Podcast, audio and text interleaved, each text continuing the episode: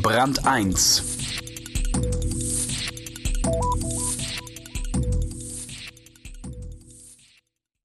Wie das aussieht, wenn man unangefochtener Herrscher ist und keine Konkurrenz zu fürchten hat, das beschreibt Stefan Heuer in seiner Reportage. Lee Vining heißt der Ort in Kalifornien, und wer als Tourist dorthin kommt, ist den Monopolisten gnadenlos ausgeliefert. Monopol am Mono Lake. Wer in den Yosemite Nationalpark will, muss durch Lee Vining. Besichtigung eines natürlichen Monopols. Der Highway 395 schlängelt sich von Kanada bis Mexiko einmal durch die USA. Touristen kennen meist nur einen kleinen Abschnitt der Strecke zwischen Reno und Carson City in Nevada ins Hochgebirge, vorbei am Yosemite Nationalpark bis hinunter ins Death Valley. Da will jeder hin.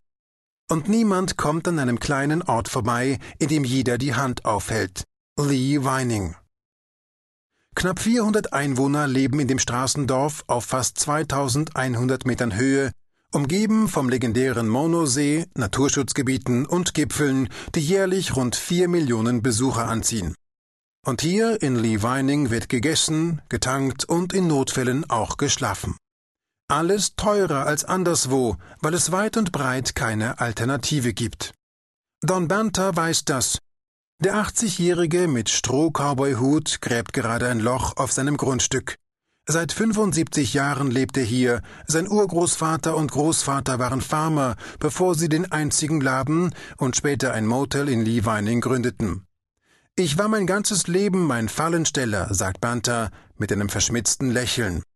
Ich fange Touristen, ich locke sie an und gebe ihnen im Gegenzug etwas für ihr Geld. Das klappt eigentlich gut so. Die Lake View Lodge, die in vierter Generation den Bantas gehört, hat 60 Zimmer und Hütten, die jedes Jahr von Mai bis Oktober so gut wie ausgebucht sind. Die Europäer buchen drei Monate im Voraus, sagt Dons Sohn Bill, der zur Hauptsaison die Preise von 69 Dollar auf bis zu 199 Dollar die Nacht anhebt. Ein ordentlicher Tarif für die spartanisch ausgestatteten Zimmer. Von Oktober bis Ende April ist die Passstraße zum Yosemite Nationalpark durch meterhohe Schneeverwehungen oder wegen Lawinengefahr häufig unpassierbar. Dann kommen nur Eiskletterer und hartgesottene Tourenskifahrer. Dennoch, die kurze Saison reicht, um an einer Viertelmillion Gästen zu verdienen. Damit müssen wir das ganze Jahr über auskommen, sagt Nancy Bowmans, die eines der drei anderen ganzjährig geöffneten Motels im Ort betreibt.